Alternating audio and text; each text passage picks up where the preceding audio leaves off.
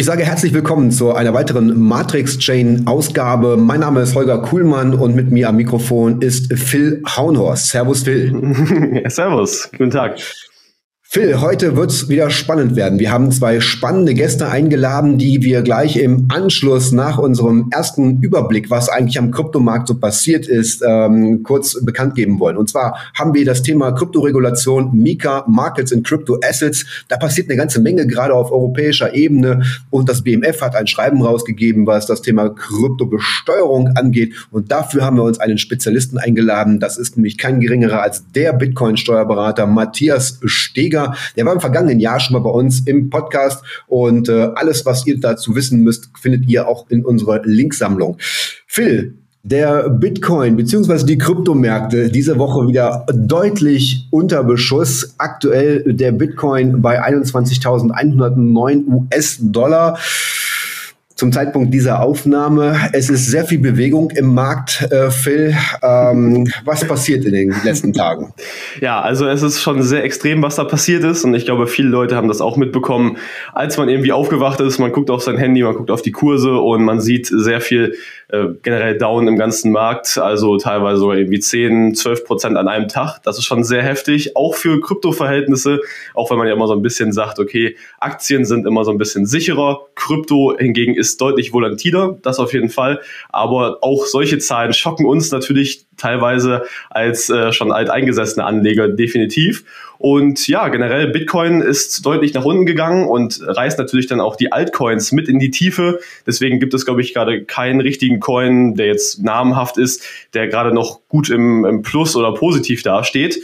Und ja, viele Leute haben Angst, viele Leute befürchten, dass jetzt ein weiterer Kryptowinter ansteht und ja, fürchten auch die Konsequenzen und die Folgen daraus, dass da eben jetzt in dem Markt in den nächsten Monaten vielleicht nicht mehr viel gehen könnte. Ja, ich glaube tatsächlich, der ähm, Bärenmarkt oder Kryptowinter sollte hiermit eigentlich jetzt bestätigt sein. Ja, das kann man auf jeden Fall auch so sagen. Äh, Gehe ich auch von aus, dass es jetzt in der nächsten Phase eher ruhiger wieder werden wird und viele Coins eher wieder konsolidieren. Wir haben das gesehen. Manche oder viele Leute sind schon geflüchtet aus dem Markt, haben vielleicht auch im Minus verkauft, haben gesagt, okay, damit kann ich mich gerade nicht mehr anfreunden mit der aktuellen Marktsituation und da habe ich eher Angst tendenziell. Und deswegen werden wir wahrscheinlich jetzt die nächsten Wochen oder Monate eher eine weitere Konsolidierungsphase sehen, wo viele Projekte so ein bisschen vor sich hin dümpeln, sage ich mal, nicht wirklich viel ja, sich so verändert, ähm, aber generell jetzt natürlich die Zeit ist, wo Projekte anfangen zu bauen, anfangen neue Leute zu attracten, neue Entwickler. Ähm, also jetzt ist typischerweise immer die Phase, wo man dann ja, sich wieder aufbauen und neu formieren kann. Es ist gerade so, dass äh, viele Krypto-Startups äh, eine ganze Menge Mitarbeiter entlasten, entlassen. Ähm, aber auf der anderen Seite ist natürlich so gewesen, dass in den letzten Monaten viel Geld äh, für Werbemaßnahmen ausgegeben wurden. Sei es die Crypto.com Arena, sei es ähm, den Super Bowl, der gesponsert wurde, die Formel 1, äh, UFC, Eishockey, was es da noch so alles so gibt. Äh, es sind Milliarden ausgegeben worden und jetzt stehen aber tausende Arbeitsplätze auf dem Spiel. Auch in Deutschland trifft es äh, Unternehmen Unternehmen, so wie die Nuribank beispielsweise, die Mitarbeiter entlassen musste. Auch andere ähm, Fintech-Unternehmen stehen momentan ziemlich unter Druck, weil aktuell verdienen sie kein Geld. Und dann gibt es noch den Fall Celsius, ähm, wo es beim Thema Lending Schwierigkeiten gegeben hat und der aufgrund des Bitcoin-Preisverfalls äh, ziemlich unter Druck geraten ist. Man sagt allerdings, dass das schon ähm, äh, eine Auswirkung hatte bezüglich Luna, weil äh, die dort in dem Protokoll mit drinne waren und äh, letztendlich ja jetzt ganz knapp, zumindest erstmal noch die Insolvenz äh, vermieden wurde. ähm, sie konnten mit Wrapped Bitcoin quasi äh, ihre Collaterals decken und äh, den Preis ähm, auf 14.000 Dollar zumindest äh, sichern. Das heißt also, wenn Bitcoin nicht unter 14.000 fällt, wird äh, Celsius nicht liquidiert. Ähm, das ist schon mal eine gute Nachricht. Die schlechte ist allerdings, es sieht tatsächlich danach aus, als wenn der Markt es im Moment echt wissen will. Und da scheint ziemlich viel Gegendruck da zu sein, den Bitcoin-Preis im Moment zu drücken. Was könntest du dir vorstellen? Könnte der Preis tatsächlich noch unter 14.000 Dollar gehen? Also das finde ich schon ein bisschen zu extrem vielleicht. Ähm, natürlich, man darf niemals nie sagen. Und wenn man jetzt Personen gefragt hat bei einem Alltime-High von 69, 70.000, dass wir irgendwie in den nächsten Monaten auf unter 21.000 fallen werden irgendwann mal, dann wäre das natürlich auch schon eine, ich sag mal, gewagte Aussage gewesen. Deswegen, ich will hier nichts irgendwie ähm, komplett ausschließen, aber ich denke mal, dass wir verhältnismäßig nah jetzt am Boden dran sind, ähm, vielleicht so in Richtung 19, 20.000, dass das so der Boden ist. Ähm, da gibt's mit Sicherheit auch andere Meinungen, aber trotzdem sehe ich einfach Indikatoren, dass gerade sehr viele Leute schon verkauft haben, die jetzt wirklich aus Panik das verkaufen. Und ähm, wenn diese Pressure, sage ich mal, dieser Druck auf zum Beispiel solche Netzwerke wie Celsius nicht nochmal deutlich verstärkt wird, dann bin ich der Meinung, sind wir verhältnismäßig schon am Boden angekommen. Und ähm, ja, deswegen da befürchte ich jetzt keinen krassen Downtrend mehr von nochmal 50 Prozent oder sowas. Also man sagt ja eigentlich immer beim Bitcoin heißt es ja immer, er fällt in der Regel ja nicht unter sein altes All-Time-High, bei Ethereum ist der Fall jetzt eingetreten, dass er unter sein All-Time-High gefallen ist. Also könnte mir das für den Bitcoin ja durchaus auch eine Möglichkeit sein. Ähm, wir haben einen weiteren Fall, der den Kryptomarkt natürlich einen großen Impact geben könnte. Und das ist äh, ein Hedgefonds, der vermutlich äh, ziemlich ins Wanken geraten ist. Es ist der Hedgefonds 3AC. Ähm, da geht es darum, dass die nicht in der Lage waren, 5 Millionen ähm, zu decken für ihren Kredit in Höhe von eine Milliarde US-Dollar. Und dort liegen natürlich eine ganze Menge Ethereum und Bitcoin. Das könnte den nächsten Impact auf dem Markt haben. Und dann haben wir heute noch das FED-Meeting, ähm, wo dann eingepreist werden könnte eine 75 Basispunkte Erhöhung da dürfte der, der Preis, zumindest der Preisverfall äh, der Kryptomärkte oder allgemein der Finanzmärkte schon eingepreist sein. Sollte es aber doch mehr werden, könnte es dann nochmal kritisch werden. Bin gespannt, wenn es nur 5, 50 Basispunkte werden, ob der Markt dann positiv äh, reagiert und äh, dann die Märkte wieder ein bisschen nach oben gehen. Wie siehst du das? Hm. Ja, also ich finde, wir sehen gerade auch natürlich, dass viele externe Faktoren uns beeinflussen. Also jetzt nicht nur primär, dass irgendwelche Anleger, die typischen, ich sag mal, Mittelstandsinvestoren in in Kryptowährungen da jetzt einen großen Einfluss drauf haben. Das kann man ja auch manchmal beobachten, dass einfach normale Anleger in Anführungsstrichen aus einem Protokoll flüchten und deswegen ein gewisser Downtrend und ein Strudel im negativen Sinne erzeugt wird. Hier haben wir aber eben den Fall, dass extern Leute quasi entscheiden oder zumindest einen deutlichen Einfluss darauf haben, was da passiert, wo wir jetzt als Retail-Investoren eigentlich nicht wirklich viel mit anfangen können. Äh, entweder das passiert oder es passiert eben nicht, so in der Richtung. Ähm, und deswegen, da ist natürlich auch gerade sehr viel Unsicherheit und gerade bei solchen Meetings ist es natürlich immer, dass sie einem gewissen Protokoll auch folgen. Trotzdem ist es manchmal ungewiss. Man kann auch nicht mit absoluter Sicherheit sagen, werden sie heute ein positives Marktsignal oder ein negatives Marktsignal aussenden und wird der Markt entsprechend auch dann reagieren. Haben wir auch schon öfter in der Vergangenheit gesehen, dass auch manchmal nicht ganz so doll reagiert wurde auf solche Signale, ähm, obwohl man eigentlich dachte, okay, das ist ein deutlich negatives Signal. Da sagt der Kryptomarkt, hm, nee, interessiert mich eigentlich nicht. Manchmal kam ein deutlich positives Signal und auch da hat der Kryptomarkt manchmal einfach nicht reagiert. Deswegen, es ist sehr viel ungewiss. Trotzdem ist eben wichtig zu verstehen, dass da auch externe Faktoren mit reinspielen, die wir erstmal so gar nicht so deutlich kontrollieren können. Das ist allerdings so. Heute wollen wir so ein bisschen in den Thematiken ähm, das Thema Kryptoregulation äh, behandeln. Ähm, dazu haben wir heute einen ganz besonderen Gast auch mit eingeladen. Das wird gleich Frank Schäffler sein. Und äh, das Thema Steuern wollen wir natürlich auch noch mal kurz belichten. Das BMF hat da ein positives Feedback ja rausgegeben im vergangenen Monat. Und das wird dann gleich Teil zwei dieser Ausgabe werden. Heute zum zweiten Mal dabei ist der Bitcoin-Steuerberater Matthias Steger. Matthias Steger ist der Ansprechpartner, wenn es um die Ausbildung von Steuerfragen bei Kryptowährungen in Steuerkanzleien geht, also ein ausgewiesener Experte. Im letzten Herbst haben wir eine Ausgabe veröffentlicht, in dem wir unsere Hörerinnen und Hörer ja quasi alles erklärt haben, was es zum Thema Besteuerung von Kryptowährungen eigentlich zu wissen gibt. Und für alle, die es nicht gehört oder gesehen haben, verlinken wir das Video natürlich auch gerne in der Beschreibung. Und in der Zwischenzeit gibt es auch noch einige Ergänzungen. Und deshalb bin ich froh, heute Herrn Steger wieder begrüßen zu dürfen. Ich sage Hallo, Matthias Steger. Hallo, herzliche Grüße in die Runde. Ein weiterer Gast, den wir heute in unserer Runde begrüßen dürfen, ist der der Blockchain-Sprecher Frank Schäffler. Er ist Mitglied der FDP-Fraktion und hält für uns Krypto-Enthusiasten auf Twitter auch die Fahne hoch. Ist da teilweise auch in der Kritik. Trotzdem ist er weiter unbeirrt da und äußert seine Meinung. Von daher vielen Dank dafür und herzlich willkommen. Hallo, grüß Sie. So, die erste Frage natürlich generell Sie alle kennen den Kryptomarkt und deswegen die Frage, wie stehen Sie zum Kryptomarkt und auch wie stehen Sie zur aktuellen Situation? Da ist ja einiges passiert in den letzten Tagen. Ja, ich meine, das ist jetzt eine gesunde Korrektur, die äh, immer wieder mal stattfindet. Ähm, für die, die länger dabei sind, für die ist das äh, ja keine besorgniserregende Situation, ähm, sondern der Markt bereinigt sich ein wenig. Das ist in Teilen auch gut. Ich bin ganz entspannt. Also ich sehe es eh nicht. Wenn man sich die Kurse von 2018, 19 oder vor, ich sag mal, einem Monat in 2017 anguckt, dürfte eigentlich niemand im Kryptomarkt jetzt Grund zu meckern haben. Natürlich ist es immer so, dieses Buy High, Sell Low. Ich sag mal, das ist egal, ob ich Aktien habe oder was auch immer, immer eine schlechte Strategie, weil ich immer nur verlieren kann. Und wenn ich halt bei 60.000 Euro oder Dollar eingestiegen bin beim Bitcoin, werde ich jetzt ein bisschen Tränen in den Augen haben. Wer aber für 8.000, 9.000 gekauft hat, fragt sich überhaupt, wo ein Grund zum Jammern ist. Und da gibt es halt eine Mehrzahl von Kryptoanlegern, die in dem Bereich sind. Und dass einige Modelle, Projekte scheitern, wie sage ich mal Terra Luna als Extrembeispiel. Gut, das ist aber ganz normal. Das ist auch auf dem Aktien- oder Optionsscheinshandelmarkt so. Also es passiert, man probiert was aus und es scheitert. Daraus lernt man und vielleicht gibt es was Neues, was besser ist. Das stimmt allerdings, ja, richtig. Der, also der starke Kursrückgang des äh, Bitcoin kann jetzt steuerlich gerade auch zum Vorteil genutzt werden. Wie können Anleger gerade vorgehen, um diese Situation jetzt aktuell für sich zu nutzen?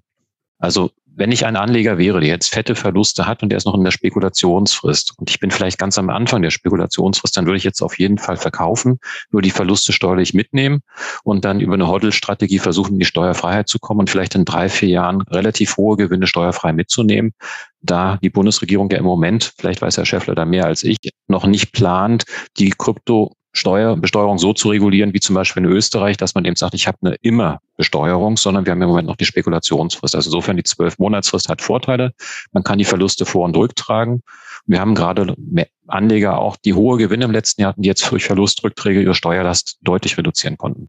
Ja, ich gehe davon aus, dass, dass die Jahresfrist äh, bleibt und dass es keine neuen steuerlichen Regelungen geben wird, weil es ja immer schwierig äh, für ein bestimmtes Segment eigene Regeln zu schaffen im Steuerrecht. Ähm, dafür ähm, äh, ist dieser ganze Kosmos, der für uns alle sehr, sehr wichtig ist, aber im gesamten Steuerrecht äh, spielt er dann doch eher eine untergeordnete Rolle und deshalb glaube ich nicht, dass es dafür eigene Regeln geben wird.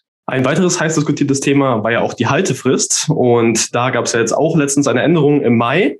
Und Sie, Herr Schäffler, hatten da gesagt, dass das ein Meilenstein ist, der jetzt da erreicht wurde. Was meinen Sie damit genau und ja, inwieweit bringt uns das vielleicht auch voran?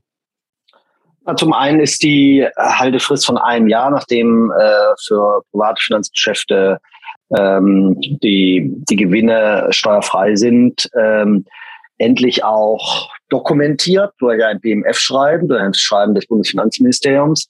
Ich habe 2013 zum ersten Mal dazu eine parlamentarische Anfrage gestellt. Äh, da ist das zum ersten Mal dokumentiert worden, aber jetzt ist eben in einem BMF-Schreiben dokumentiert worden. Das ist, hat eine andere Qualität. Und das Zweite ist, ähm, dass äh, das sogenannte Staking ursprünglich in diesem BMF-Schreiben äh, aus dieser Einjahresfrist herausfallen sollte und äh, auf eine Zehnjahresfrist äh, ausgedehnt werden sollte. Und das ist im aktuellen Schreiben auch auf unseren Druck hin äh, zurückgenommen worden, weil das hätte natürlich ähm, diesen ganzen äh, Staking-Prozess, äh, zumindest in Deutschland, ähm, sehr, sehr schwierig gemacht. Insofern bin ich sehr froh, dass der Finanzminister Christian Lindner das auch am Ende jetzt äh, den guten Argumenten gefolgt ist. Herr Steger, welche Fallstricke können sich eigentlich daraus ergeben? Ich denke da zum Beispiel an die Auslegung einer gewerblichen Tätigkeit beim Thema Staking.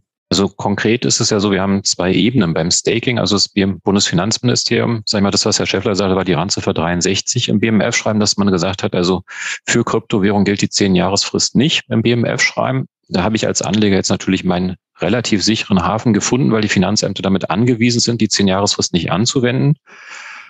Wenn man dann in das Thema Gewerblichkeit reinguckt, dann ist eben die erste Frage, und das ist, denke ich mal, auch in der FDP nicht unbekannt, die Master-Node-Betreiber oder Node-Betreiber wurden ja per se unter den Verdacht der Gewerblichkeit gestellt. Und es gibt der Kryptowährung, wo ich alleine schon eine Node betreiben muss, damit ich meine Transaktion tracken kann, weil ich die anderseitig eben nicht runterziehen kann über eine CSV. Und insofern ist es so, dass das BMF an der Stelle noch hinter der Praxis so ein bisschen hinterherhinkt. Also für mich ist das Schreiben so ein bisschen auf Stand 2018 von der Technik her vom rechtlich natürlich wunderbar für uns. Und insofern ist das Risiko, eine Gewerblichkeit zu haben, weil ich eine kleine Masternote betreibe und dann das versuchen muss, irgendwie dem Finanzamt zu erklären, dass ich doch nicht gewerblich bin. Man merkt so, wie schwammig werde. Und genau das ist es, was es schwammig macht. Also das Risiko, dass das Finanzamt den Generalverdacht der Gewerblichkeit über mir ausschüttet, ist groß. Wenn ich jetzt kurz nachdenke und sage, das BMF-Schreiben gilt ja rückwirkend für alle noch offenen Fälle. Und ich habe jetzt ein Bitcoin-Mining in 2011 betrieben. Also wirklich diese exorbitanten Early Birds. Und er hat da 1000 Bitcoin geschürft. Dann hat er in 2012 aufgehört, aber hat dem Finanzamt keine steuerliche Abmeldung geschickt. Und jetzt kommen wir um die Ecke und sagen, du bist gewerblich gewesen in 2011. Dann hat er heute seine vielleicht 100 oder 1000 Bitcoin noch im Gewerbebetrieb. Das ist natürlich ein Risiko, was er die ganze Zeit hatte und beim Staking jetzt eben zusätzlich durch die Node-Betreiber Tätigkeit, sage ich jetzt mal einfach, auch mit reinkommen kann. Also das Risiko lässt sich für einen Steuerbürger schwer einschätzen, auch für die Finanzämter schwer und ich glaube auch für einen Politiker schwer einschätzen. Da werden wir sehen, wie die Gerichte sich dann dazu stellen. Die Rechtsprechung hat diese Nachhaltigkeit, Teilnahme am Markt. Und genau da werden wir die Diskussion halt führen müssen mit dem Finanzamt. Ist es überhaupt eine Teilnahme am Markt, wenn ich Staking mache? Weil für mich ist immer die Frage, ist Herausgabe neuer Coins eine Verwässerung, wie Professor Pinkernell 2015 geschrieben hat? Oder sind die neuen Coins eben tatsächlich Entgelt für eine Tätigkeit. Da sind, sage ich mal, noch viele technische Fragen, die ich dem BMF auch nicht sage ich mal, vorwerfen kann, dass es das nicht lösen kann, weil wir haben, glaube ich, gerade 13.000 Kryptowährungen, die bei CoinMarketCap gelöst, äh, gelistet sind. Das kann man nicht alles in einem BMF-Schreiben mit 24 Seiten lösen. Insofern wird die Praxis zeigen und die Rechtsprechung, was da ist. Aber natürlich bleiben Risiken für jeden Staker, der nicht nur Delegated Staking macht, sondern der Node betreibt, dass er gewerblich ist weil nachhaltig, Klammer auf, Klammer zu, 24-7 laufen die meisten, ist er auf jeden Fall. Was kann die Politik danach tun, Herr Schäffler? Ja, ähm, Herr Steger hat natürlich völlig recht. Äh, das BMF-Schreiben hat nicht alle Entwicklungen, die es jetzt am Markt gibt, äh, abgebildet. Dafür dauern solche Prozesse, solche BMF-Schreiben abzustimmen viel zu lange. Die müssen ja mit allen äh, Bundesländern, mit allen Oberfinanzdirektionen abgestimmt werden. Und dann war es natürlich auch ein Kompromiss. Und äh, viele Dinge sind eben gar nicht abgebildet worden. So dieser ganze DeFi-Sektor ist beispielsweise noch gar nicht äh, betrachtet worden. Ähm, und viele Dinge werden am Ende natürlich auch Gerichte klären müssen. Äh, da darf man sich nichts vormachen. Und gerade so äh, die Frage der Gewerblichkeit, die ist ja sonst im Steuerrecht auch eine hochkomplexe. Ähm, die kann man in so einem F-Schreiben auch nicht so ohne weiteres lösen. Äh, es hängt halt am Ende auch immer von der Intensität, von der Dauerhaftigkeit und so weiter ab, ob jemand ge äh, gewerblich unterwegs ist oder nicht. Ähm, also insofern würde ich sagen, ist ein guter erster Schritt äh, nach wenigen Wochen, nachdem die Bundesregierung jetzt äh, im Amt ist. Und uns ist natürlich völlig klar, äh, da muss jetzt weiteres folgen. Und ähm, der Finanzminister hat ja auch bei Mika und ähm, bei anderen Regulierungsvorhaben ebenfalls, äh, ja, würde ich sagen, seine Handschrift hinterlassen, wo, wo es, glaube ich, in die richtige Richtung geht. Das ist ja angesprochen. Genau, neben den steuerlichen Aspekten sind ja auch die regulatorischen Bedingungen für die Blockchain-Innovationen und Kryptowährungen in der Vorbereitung. Also Stichwort Mika haben Sie ja gerade schon genannt, Markets und Crypto Assets. Es stand ja unter anderem im Raum, dass zukünftig alle Transaktionen ab 1000 Euro gemeldet werden sollen und dass unhosted Wallets, also private digitale Brieftaschen wie zum Beispiel Ledger oder eine Bitbox registriert ja. werden müssen. Wie ist da jetzt wirklich der Stand der Dinge? Ja, das Europäische Parlament hat, äh, wollte das ja in der Transfer of Funds Regulation ähm, äh, das, was Sie beschrieben haben. Ähm, aber das ja, die europäische Gesetzgebung ist ja mehrschichtig. Äh, das Parlament ist ja nur ein Spieler. Der, der andere ist, die anderen sind die Kommission und der Europäische Rat, also die, die Staats- oder die, die, die Länder letztendlich. Und äh, Deutschland hat sich in diesem Trilog, so heißt dieses Verfahren dann, äh, um das dann zum Ergebnis zu führen, im Trilog gegen diese äh, Regulierung der Self-Hosted Wallets, so würde ich sie lieber nennen, ähm, gewandt, weil das natürlich ähm, äh, das Bezahlen im Kleinen kaputt machen würde, ja, wenn jede Transaktion äh, quasi Geldwäsche technisch überprüft werden müsste und dokumentiert werden müsste, dann wäre das der Tod äh, dieser Art des Bezahlens. Und das wollen wir ja. Wir wollen ja, dass ähm, alternative Zahlungsmethoden auch zur Anwendung kommen. Äh, und natürlich ist da Geldwäsche immer ein Thema, aber dann bitte eingebettet in das, was es an Regulierung heute schon gibt, äh, bei Bargeld und bei anderen Dingen. Und das ist auch die Position der Bundesregierung an der Stelle. Interessant wäre für uns auch mal zu erfahren, ähm, würden die Finanzbehörden überhaupt diese Mengen an Daten bewältigen können? Nein, natürlich nicht. Aber das ist auch nicht das Ziel derer, die immer regulieren. Die wollen nämlich eher, dass äh, die, die dann am Markt tätig sind in Europa, dass die ähm, immer in einer gewissen Rechtsunsicherheit sind ähm, und es erst gar nicht versuchen. Ähm, aber ähm, da das natürlich ein globaler Markt ist, ähm, ja, wird man das ja dann nicht verhindern. Nur wenn Europa äh, diese Wallets quasi äh, untersagt sind, sondern die finden halt irgendwo anders statt. Sie haben schon Rechtsunsicherheit angesprochen. Das ist da auch das richtige Stichwort. Droht Europa damit vielleicht mit diesem ganzen Mika und den Regulierungen da eine Überregulation, also dass man das überkompensiert quasi und das eigentlich so ein bisschen negativ und bremsend dem ganzen Markt gegenübersteht dann? Naja, so wie es jetzt aussieht, glaube ich das nicht. Also man muss ja immer sehen, Mika war so eine Anti- Facebook-Regulierung, ja, mit Diem und Libra. Äh, das war ja der ursprüngliche Ansatz. Ne? Ähm, Bitcoin und so, da, das hat man nicht ernst genommen, aber bei Libra und Facebook hat man da sehr ernst genommen und hat äh, da geglaubt, es gäbe eine private Ersatzwährung, die sich etabliert. Und äh, gegen diese ähm, gegen diese Entwicklung hat man im Kern Mika aufgesetzt und hat Jetzt gibt es kein, äh, kein, kein Libra und kein Diem mehr, äh, weder in Europa noch äh, in Amerika. Aber die Regulierung ist trotzdem übrig geblieben. Also was grundsätzlich richtig ist, dass man auf europäischer Ebene ähm, ja, Krypto-Assets-Provider gemeinsam reguliert, dass nicht jedes Land eigen, eigene Regulierung hat, sondern dass man in einem gemeinsamen Markt äh, das einheitlich reguliert. Man muss jetzt halt nur schauen, dass man äh, das Kind nicht mit dem Bade ausschüttet, dass jetzt ähm, Unternehmen, äh, die in den Markt eintreten, nicht zu hohe Markteintrittsbarrieren haben. Äh, jeder, der da rein ist, braucht White Paper, muss das anzeigen und so weiter. Und das hat natürlich einen ho hohen Kostenaufwand äh, zur Folge. Und da besteht halt immer die Gefahr, dass das nicht alle schaffen. Mhm. Jetzt ist es ein Aspekt, die ganzen Unternehmen so ein bisschen da zu regulieren und äh, ich sag mal auf die Finger zu schauen. Auf der anderen Seite haben wir auch die Anleger und da steht ja auch im Raum, dass man für die, ich sag mal, Retail-Investoren, also die normalen Anleger, auch eine Art KYC, also Know Your Customer Verification einführt. Das heißt eigentlich, dass jede Transaktion, die im Kryptomarkt so passiert, dann auch mit dem Klarnamen im Endeffekt in Verbindung steht. Ist das eine sinnvolle Sache Ihrer Meinung nach? Nein, also es gibt ja genügend Unternehmen, die äh, Transaktionen auch im Bitcoin-Netzwerk äh, nachvollziehen können. Ähm, also ist ja, wie wir alle wissen, ist das ja nur quasi anonym und äh, die Technik geht so weit, dass man in ein paar Jahren das natürlich noch viel stärker nachvollziehen können äh, oder nachvollziehen kann. Also insofern ähm, glaube ich, gibt es dafür keine Notwendigkeit. Ganz im Gegenteil. Ich halte das äh, für eins der, der wichtigen Aspekte, dass man auch anonym ähm, oder möglichst anonym, so wie ich sagen, ähm, in diesem Bereich auch zahlen können soll. Und äh, bei, äh, zum Thema Geldwäsche sind dann halt immer die Intermediäre entscheidend, ja. Ähm, also da, wo Fiat-Geld in Bitcoin umgetauscht wird und wieder zurückgetauscht wird, äh, da muss dieser Key KYC-Bereich ähm, dann ansetzen. Und das geschieht ja auch derzeit, also in Deutschland zumindest äh, ist das der Fall. Also jeder äh, Crypto-Asset-Provider, der muss das heute ja schon machen.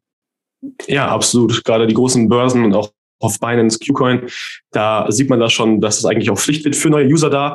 Ist es deswegen vielleicht auch sinnvoll, dass Europa sich ein Beispiel an ja, anderen Ländern nimmt, irgendwo vielleicht Schweiz oder Liechtenstein beispielsweise? Ja, ist immer wichtig zu gucken, wo, äh, wo Regulierung äh, besser funktioniert oder steuerlich es auch besser funktioniert. Ich glaube, in Deutschland sind wir so schlecht nicht aufgestellt. Da gibt es auch unterschiedliche ähm, äh, Rankings, äh, wo wir eigentlich äh, relativ gut dastehen. Ähm, steuerlich kann man darüber diskutieren, ob man so eine Art Abgeltungssteuer für äh, kleine Bezahlungen ähm, einführen will. Da habe ich vorhin schon gesagt, das halte ich äh, leider für, auch wenn das sicherlich im DeFi-Bereich und in diesen Bereichen ganz sinnvoll wäre, sowas zu haben, Aber ich glaube, das ist äh, schwierig durchzusetzen. Ja, die Abgeltungssteuer in Deutschland ist an sich schon äh, von der politischen Linken immer schwer unter Beschuss. Äh, wenn man da jetzt rangeht, äh, dann machen die die Abgeltungssteuer in anderen Bereichen auch kaputt. Äh, da hätte meine Partei zumindest etwas dagegen. Also deshalb glaube ich das nicht, dass sich da etwas tut.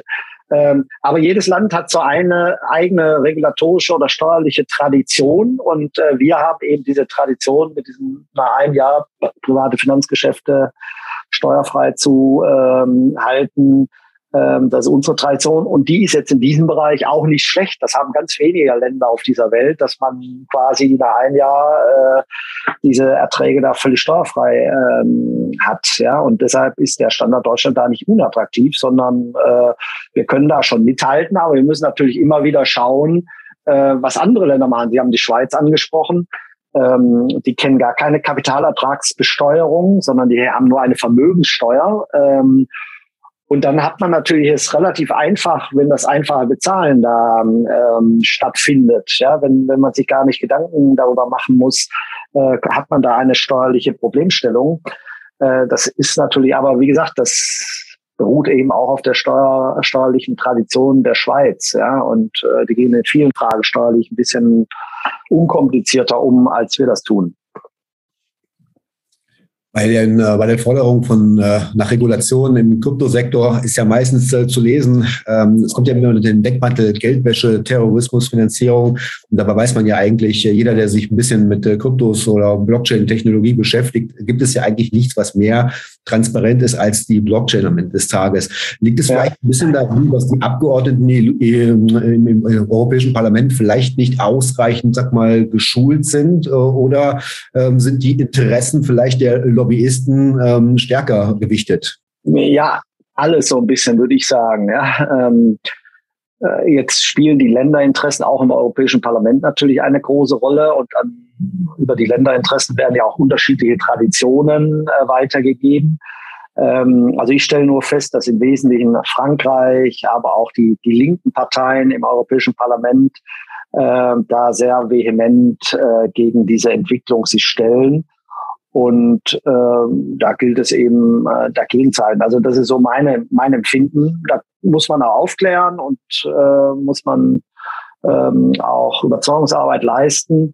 Aber ja, das ist natürlich schon auch ein Problem, denn das Europäische Parlament hat jetzt äh, vielfach äh, versucht, die Regulierung ähm, so zu aufzusetzen, dass ganz vieles kaputt gemacht worden wäre. Also wenn Sie dann das faktische Proof of Work äh, Verbot äh, bei Mika, was äh, Teile des EPs wollten, äh, sich anschauen oder jetzt, wie gesagt, die Transfer of Funds Regulation anschauen, äh, dann wäre das, wäre das eine, eine mittlere Katastrophe gewesen, wenn das durchgekommen wäre.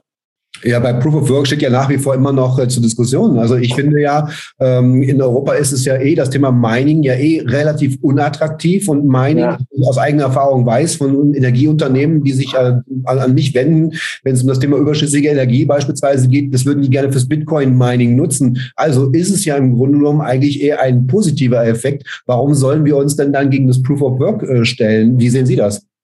Ja, das ist natürlich so ideologisch betrachtet. Man muss sagen, ähm, die Gegenseite, wenn ich das so sagen darf, hat das auch sehr geschickt gemacht, indem sie äh, den Energieverbrauch äh, des Minings mal so hochrechnen, weltweit hochrechnen und mit irgendwelchen Ländern vergleichen. Ähm, und da, haben, da hat die andere Seite hat das nicht geschafft, äh, das so ein wenig äh, zu entkräften. Äh, das, was Sie jetzt gerade gesagt haben mit der Überschussenergie, dass man die auch nutzen könnte, um äh, Mining zu betreiben. Ähm, das wird auch schon länger diskutiert, aber das ist noch nicht so breit in die Öffentlichkeit getreten. Ähm, ja, das ist natürlich schon ein Kampf der äh, Ideen und ähm, auch der, der, der, ja, da, da, da geht's. Bitcoin war ein großer Griff auf das Geldsystem ähm, und das wollen halt nicht alle und da muss man dagegenhalten, ja und der, die Schlacht oder der, der Kampf, das sind schlechte Bilder jetzt in der heutigen Zeit. Ähm, also die Auseinandersetzung ist noch nicht beendet, sondern sie fängt erst jetzt an. Was glauben Sie, Wann wird Mika abgeschlossen sein und inwiefern wird sich das auswirken, positiv wie negativ? Ich, ich denke, dass Mika jetzt ähm, ja, vor der Sommerpause oder nach der Sommerpause äh, abgeschlossen sein wird. Und dann, glaube ich, äh, wird das durchaus seine, ähm, ja, seine Chancen haben, weil es eben dann europaweit gilt und diese, dieser nationale Flickenteppich, den wir jetzt an Regulierung haben, äh, beseitigen wird. Und das ist natürlich für, für Unternehmen, die grenzüberschreitend tätig werden wollen, äh, eine tolle Sache. Ich würde gerne mal auf einen äh, Tweet von Ihnen eingehen, vom 22. April, Herr Schäffler. Äh, Sie haben oh, geschrieben, jetzt. anstatt letztlich äh, wertlose Staatsanleihen in ihre Bilanz zu nehmen, sollte Bundesbank und EZB prüfen, ob Bitcoin nicht die wertigeren Assets wären. Sie stehen für, diese, für diesen Tweet natürlich auch sehr unter Kritik. Ähm, meine Frage, würden Sie es wirklich befürworten, wenn äh, die Bundesbank Bitcoin kauft? Und zweitens, wie halten Sie eigentlich diesen Dauerbeschuss auf Twitter, also auch diese persönlichen Anfeindungen aus? Ach, ich habe das damals geschrieben, um äh, die Problematik ähm, der, der EZB-Bilanz äh, bisschen plastisch zu machen. Äh, jetzt ist natürlich die Entwicklung, die aktuelle Kursentwicklung des Bitcoins jetzt äh, nicht so hilfreich für meine Argumentation. Aber da die EZB ja ihre äh, Anleihen bisher immer bis zum Ende gehalten hat, ähm, ja, und das in der Regel zehn Jahresanleihen sind, ähm, wäre ich da entspannt. Also wenn man zehn Jahre lang den Bitcoin hält, bin ich ziemlich sicher, äh, dass das äh, eine andere Werthaltigkeit hat als, als die Staatsanleihen. Ähm, und natürlich weiß ich auch, dass äh, die EZB Staatsanleihen äh, von Italien nicht deshalb kauft, weil das so tolle Assets sind, sondern weil sie den Zins drücken will. Und ähm, das gelänge natürlich mit Bitcoin nicht, ähm, sondern äh, da wären es natürlich tatsächlich Assets, ja, die, die einen, einen Wert verkörpern. Aber ähm, ich weiß auch nicht, ob die EZB nicht äh, schon längst Bitcoin gekauft hat. Ähm, das ähm, ja, Kursschwankungen in diesem Bereich, das kennen wir bei Gold auch in den äh, letzten Jahrzehnten. Ähm, die sind auch immer wieder verursacht worden durch ähm, durch Auf- und Verkäufe von Notenbanken. Ähm, und eine Notenbank kann ja Geld aus dem Nichts schaffen und kann deshalb auch beliebig intervenieren. Und ähm, die japanische Notenbank intervenierte in den Aktienmarkt, ist der größte einzelne ähm, Aktienhalter von, von japanischen Aktien. Ja, warum soll eine Notenbank nicht auch äh, Bitcoins kaufen und verkaufen? Und vielleicht tut sie es schon. Ja, auf jeden Fall eine sehr, sehr spannende Alternative. Also ich persönlich würde das auch befürworten, weil ich sehe das ja auch auf eine lange Frist. Es macht ja nichts, es macht ja keinen Sinn, immer so kurzfristig zu sehen, bloß weil wir im November 69.000 auf dem Tableau stehen hatten und heute 20.000 Dollar. Das muss man ja wirklich langfristig betrachten, denn ähm, Bitcoin hat ja durchaus die Möglichkeiten, auch äh, sein All-Time-High oder ähm, auch darüber hinaus äh, zu wachsen. Davon gehe ich äh, ziemlich aus, zumal es ja auch nicht genügend Bitcoin für alle auf der Welt gibt. Das muss man ja auch sehen. Es ist ja ein sehr begrenztes Asset gegenüber Gold beispielsweise. Ja, genau.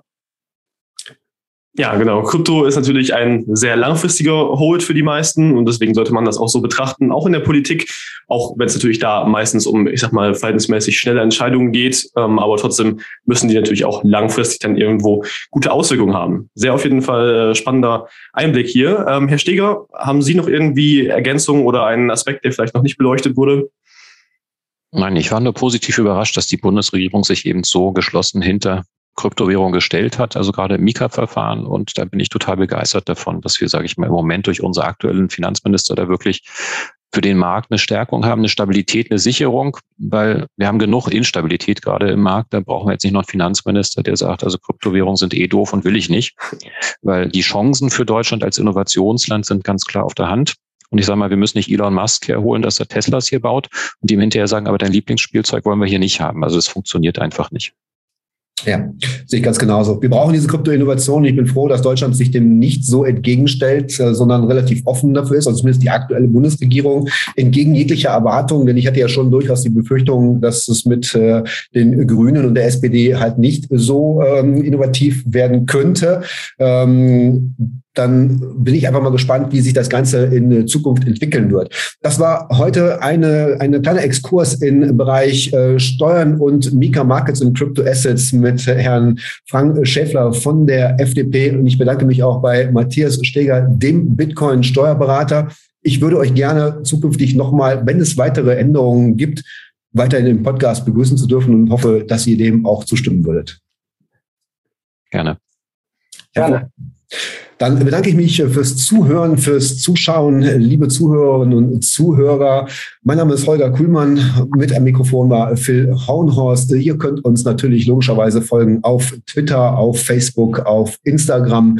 Hinterlasst einen Kommentar, wenn ihr Anregungen, Kritik, äh, Fragen habt, Themenwünsche, würden wir uns natürlich sehr freuen. Wir verweisen auf den nächsten Podcast, der am Ende des Monats bereits erscheinen wird. Diese Ausgaben erfolgen dann in einem regelmäßigen Turnus und freue mich, wenn ihr wieder einschaltet und sage bis bald.